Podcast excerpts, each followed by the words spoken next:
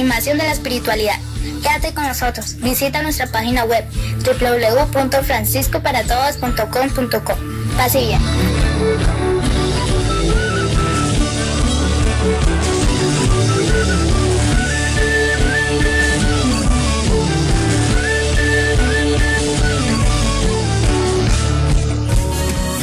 Porque todo es Señor, es obra de tu amor.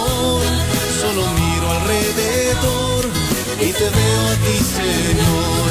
Porque todo es Señor, es obra de tu amor. Solo miro alrededor y te veo a Señor.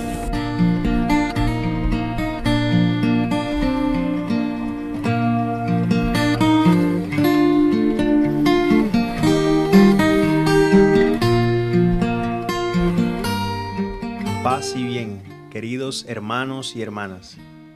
Bienvenidos a Orar como Francisco, un programa del podcast Francisco para Todos, en el que con la ayuda del hermano de todos, Francisco de Asís, recorremos su maravilloso itinerario orante en el seguimiento de las huellas del Señor Jesús y su búsqueda constante de una gran alabanza universal, junto con todas las criaturas. Que junto con Él podamos clamar en este día, Alabado seas mi Señor.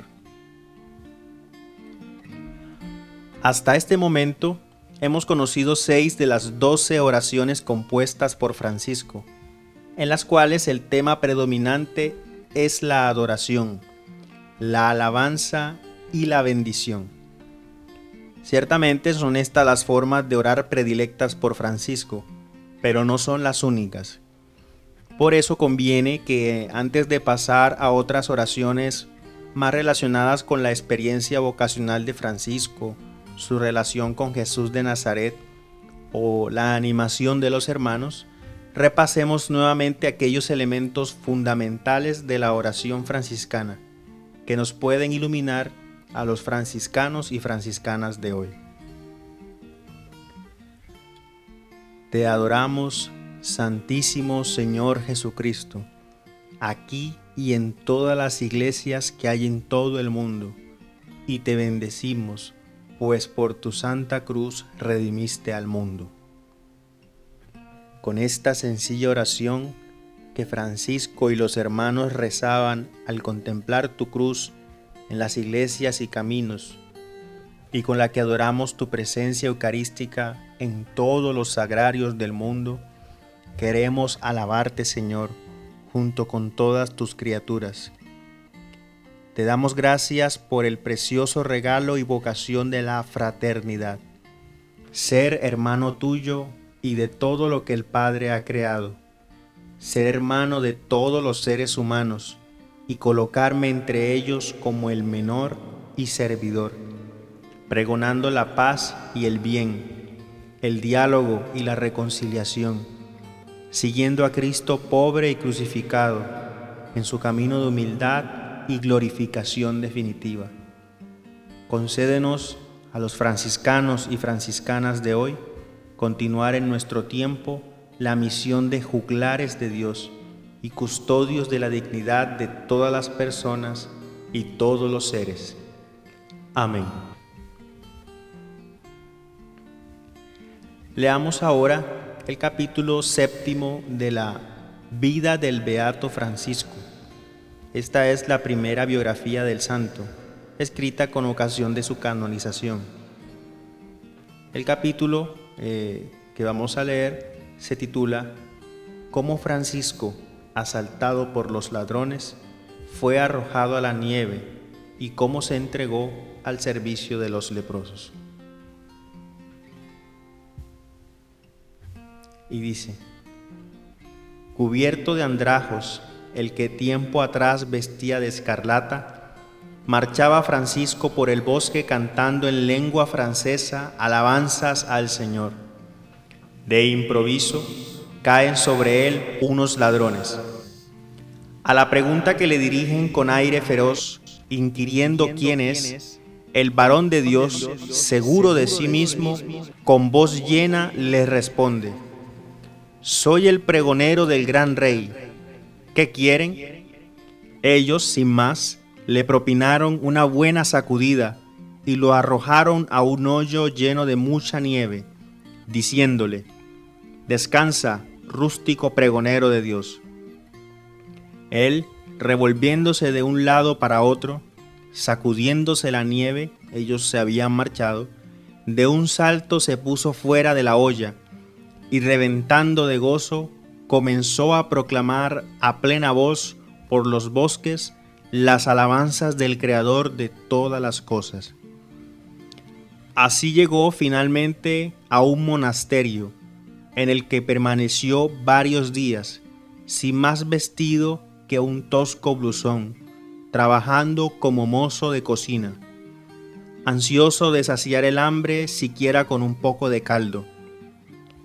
Y al no hallar un poco de compasión y ante la imposibilidad de hacerse al menos con un vestido viejo, salió de allí no movido de resentimiento, sino obligado por la necesidad, y llegó a la ciudad de Gubbio, donde un antiguo amigo le dio una túnica. Después, el santo enamorado de la perfecta humildad se fue a donde los leprosos, vivía con ellos y servía a todos por Dios con extrema delicadeza lavaba sus cuerpos infectos y curaba sus úlceras purulentas, según él mismo lo refiere en su testamento. Como estaba en pecado, me parecía muy amargo ver leprosos, pero el Señor me condujo en medio de ellos y practiqué con ellos la misericordia. En efecto, Tan repugnante le había sido la visión de los leprosos, como él decía, que en sus años de vanidades, al divisar de lejos a unas dos millas sus casetas, se tapaba la nariz con las manos. Mas una vez que por gracia y virtud del Altísimo comenzó a tener santos y provechosos pensamientos, mientras aún permanecía en el siglo, se topó cierto día con un leproso, y superándose a sí mismo, se llegó a él y le dio un beso. Desde este momento comenzó a tenerse más y más en menos, hasta que por la misericordia del Redentor consiguió la total victoria sobre sí mismo. También favorecía, aún viviendo en el siglo y siguiendo sus máximas, a otros necesitados, alargándoles a los que nada tenían su mano generosa y a los afligidos el afecto de su corazón. Pero en cierta ocasión le sucedió, contra su modo habitual de ser, porque era en extremo cortés, que despidió de malas formas a un pobre que le pedía limosna. Enseguida, arrepentido, comenzó a recriminarse dentro de sí diciendo que negar lo que se pide a quien pide en nombre de tan gran rey es digno de todo vituperio y de todo deshonor. Entonces tomó la determinación de no negar en cuanto pudiese nada a nadie que le pidiese en nombre de Dios.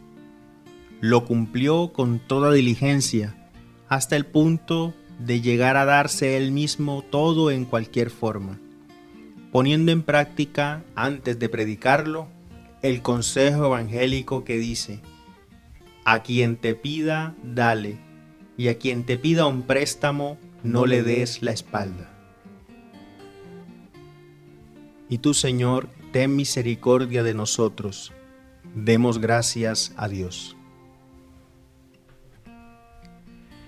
Esta lectura, que sintetiza un periodo muy especial de la juventud de Francisco, cuando poco a poco empieza a renunciar a su vida preocupada de las glorias del mundo y va abriendo sus ojos a la contemplación maravillosa de Dios, su rostro de Creador y de Padre misericordioso con aquellos considerados como despreciables. Todavía Francisco no ha optado radicalmente por la pobreza evangélica Tampoco ha llegado junto a él hermanos eh, queriendo vivir su misma forma de vida. estamos simplemente ante un joven que va abriendo su corazón a la voluntad de Dios y se encuentra con Él, con un espíritu lleno de alegría.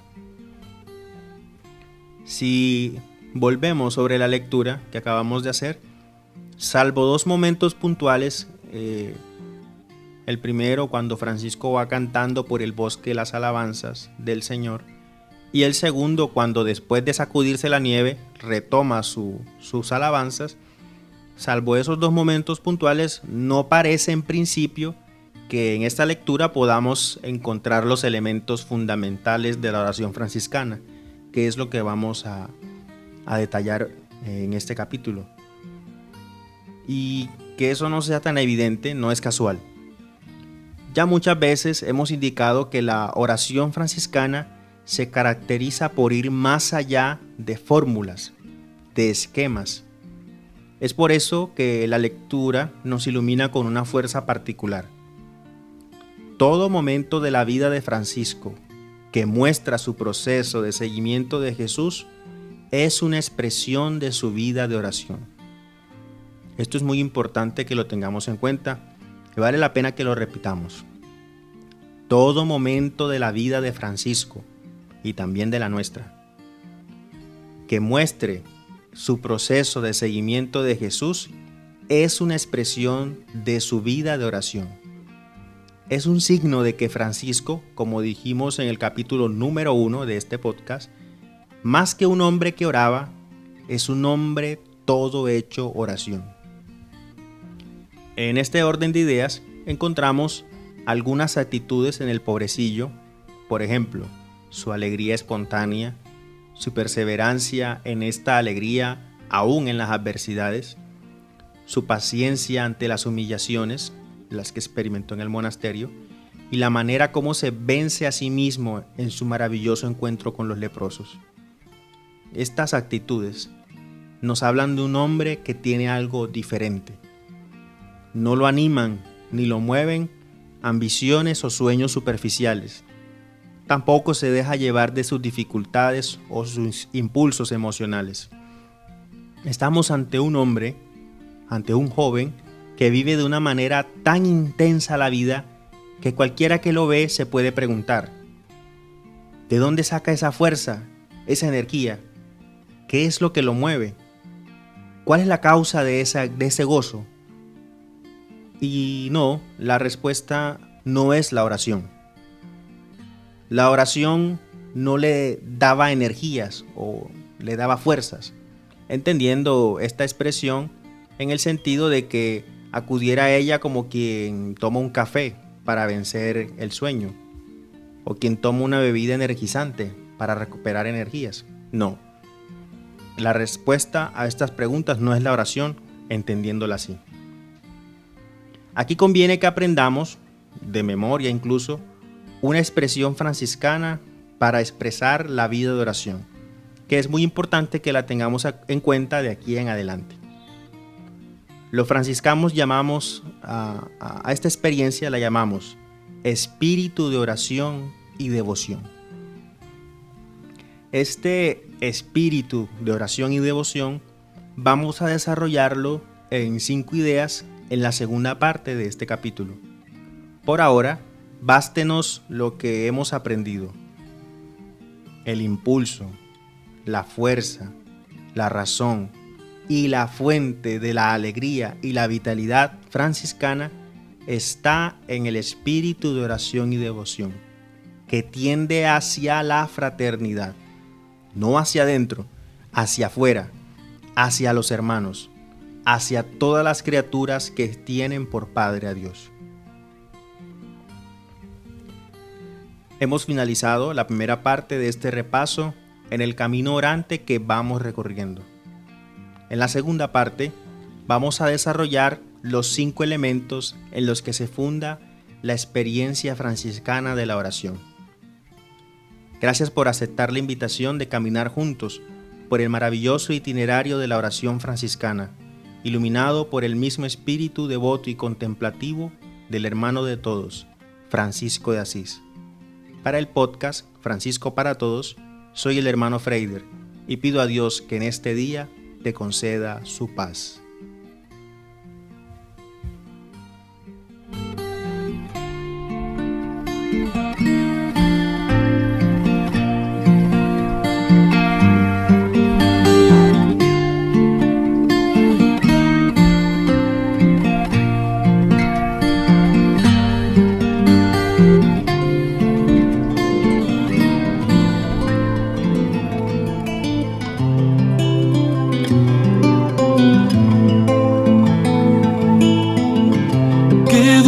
Sentir que mi corazón goza humildemente de un grande amor. Qué dulce el saber que ya no estoy solo, que soy parte de una inmensa vida que brota generosa a mi alrededor. Señor, especialmente por el hermano Sol, por la hermana Luna de blanca luz menor, que lleva por los cielos la noticia de su autor. Hermano Rocío de la mañana bendición de Dios. Vos habéis mojado al hermano Lirio, el cual viste como nadie sin igual. Hermana tierra, hermano árbol, aves del cielo que podéis volar